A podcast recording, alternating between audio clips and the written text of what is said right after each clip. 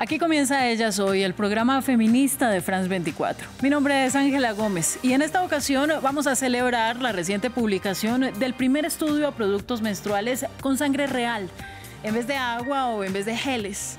¿Por qué es tan importante esto? Bueno, primero porque nos va a alejar de imprecisiones que durante décadas han determinado lo que entendemos por normal en el flujo de nuestro periodo. Y segundo porque se abren las posibilidades para mejorar nuestra salud sexual y reproductiva. La sangre, contrario a lo que nos han enseñado toda la vida, no es escandalosa sino natural. Comencemos. Un estudio que por primera vez analiza la capacidad de los productos menstruales con sangre.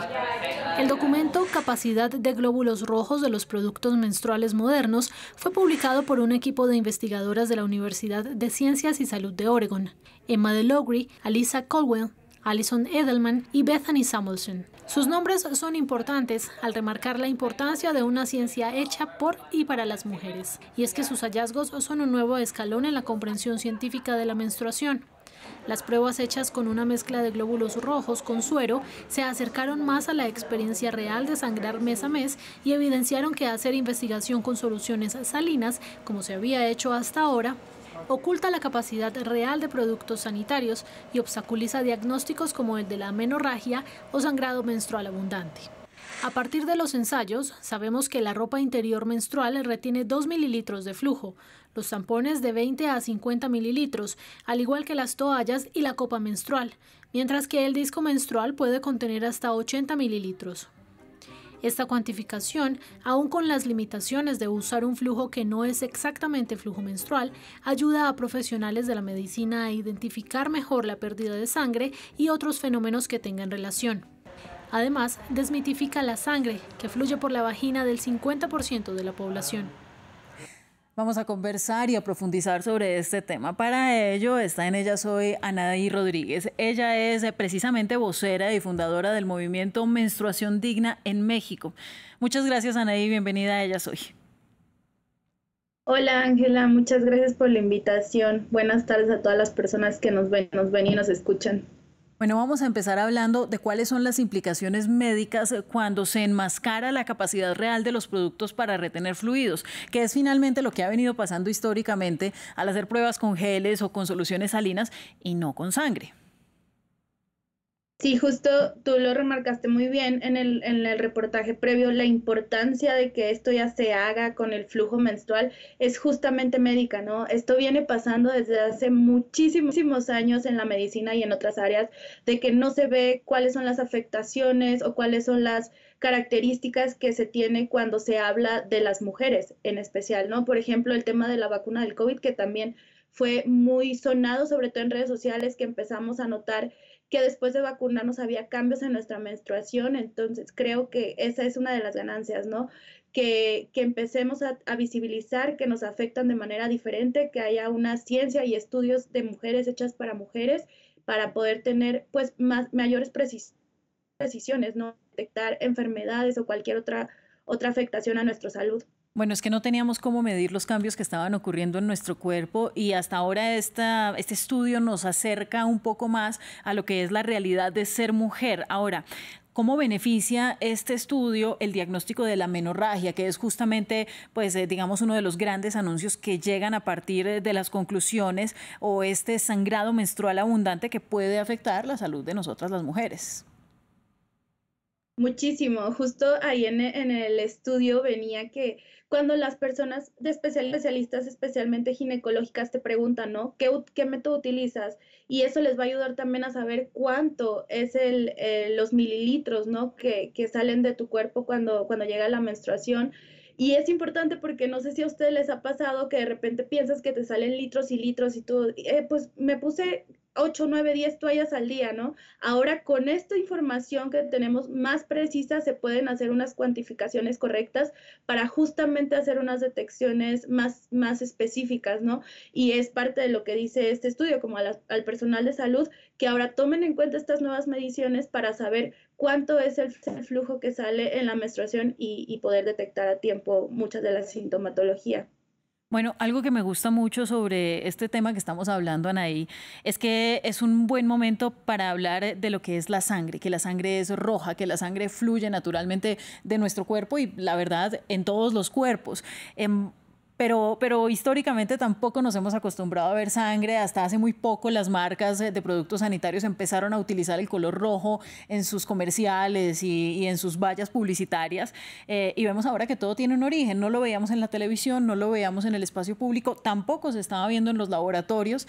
Era como si la única manera de entender lo que pasa con el flujo menstrual fuera en la soledad de un baño donde no hay ningún tipo de asesoría ni de auxilio para una mujer que pues está pasando por un proceso que es transformador y que pues va a vivir, no sé, la mitad de su vida al menos.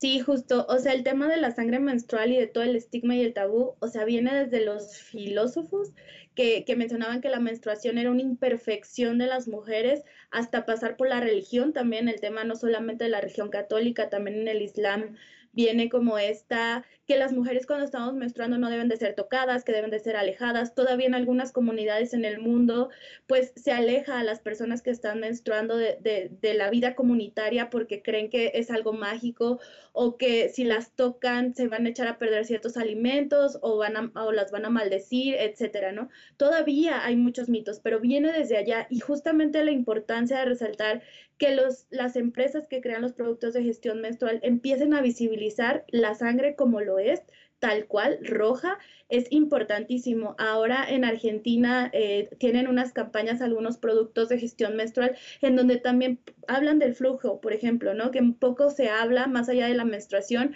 y hubo todo, no tienen una idea de todo lo que se eh, desató en redes sociales, porque no estaban a favor de ese tipo de comerciales en donde muestran lo que vivimos las personas que menstruamos, no solamente durante la menstruación, sino durante todo el ciclo menstrual, ¿no? Ahora van a sacar eh, también unos comerciales acerca de la relación que tiene el darte placer para bajar los cólicos, para bajar los dolores en, eh, en, la época de la menstruación. Entonces están esperando a ver cómo, cómo, toman esto. Esperemos que de la mejor manera, pero es la importancia de que en las redes sociales, en los comerciales y en todos lados se muestre tal cual es los procesos que vivimos nosotras. Nosotras desde Menstruación Digna eh, tuvimos muchos problemas en redes sociales, específicamente en Facebook, porque no nos dejaban poner una imagen de una toalla con sangre. O sea, se queda sensacionalista y que incitaba a la violencia y nos bajaron la, el, el póster que teníamos con una toalla tal cual, con una mancha roja, la mandamos a revisión y no nos la aceptaron. Entonces, es como el llamado de que pues se tiene que visibilizar lo que estamos viviendo y creo que también este, este estudio abona eso, ¿no? A la importancia de pues empezar a estudiar la menstruación desde las personas que menstruamos para las personas que menstruaron, menstruamos, crear productos más cómodos también, mayor mayormente amigables con el medio ambiente y a un precio accesible, porque la copa, no sé en Colombia, pero aquí en México de repente es muy cara y no todas las personas tienen acceso a eso. Entonces buscamos unos productos que sean ecológicos, cómodos y accesibles.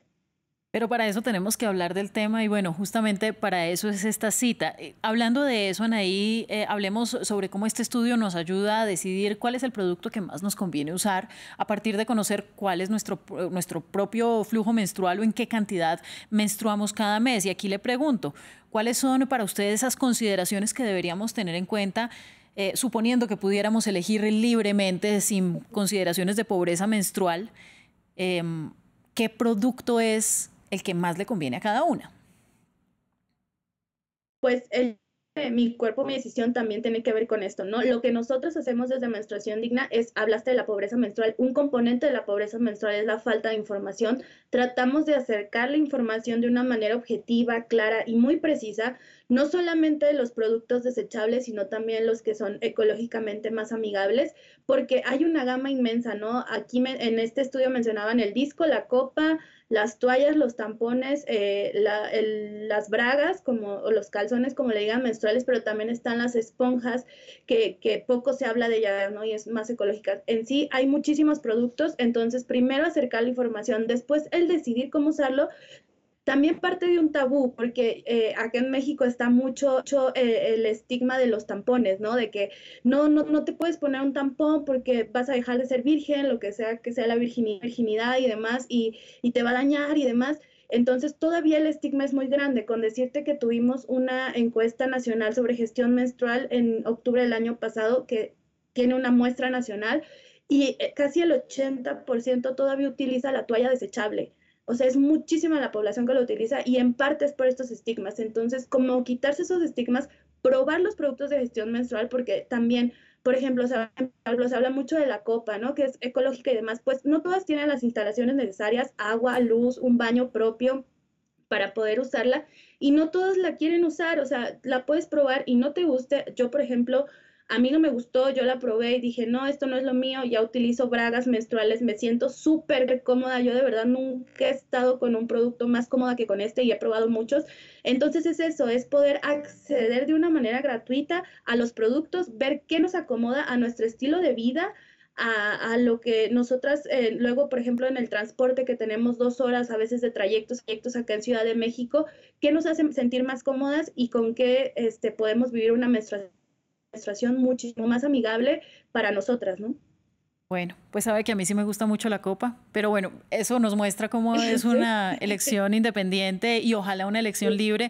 Creo que pues eh, ya llegando al final de este programa, Nadie, porque lamentablemente no nos queda más tiempo, la gran conclusión vendría siendo no solamente poder elegir de una gama de productos, sino primero tener acceso e información para poder utilizarlos. Es increíble, pero al menos el 50% de la población menstrua y aún así la realidad alrededor del mundo sigue siendo de pobreza menstrual. Muchísimas gracias a usted. Muchísimas gracias, Ángela. Un abrazo a todas las personas, personas que nos escuchan. Bien, eh, y muchísimas gracias también a nuestros televidentes y a nuestras televidentes por acompañarnos cada semana. Nos vemos próximamente en un episodio de Ellas Hoy para seguir hablando de derechos humanos y de diversidad.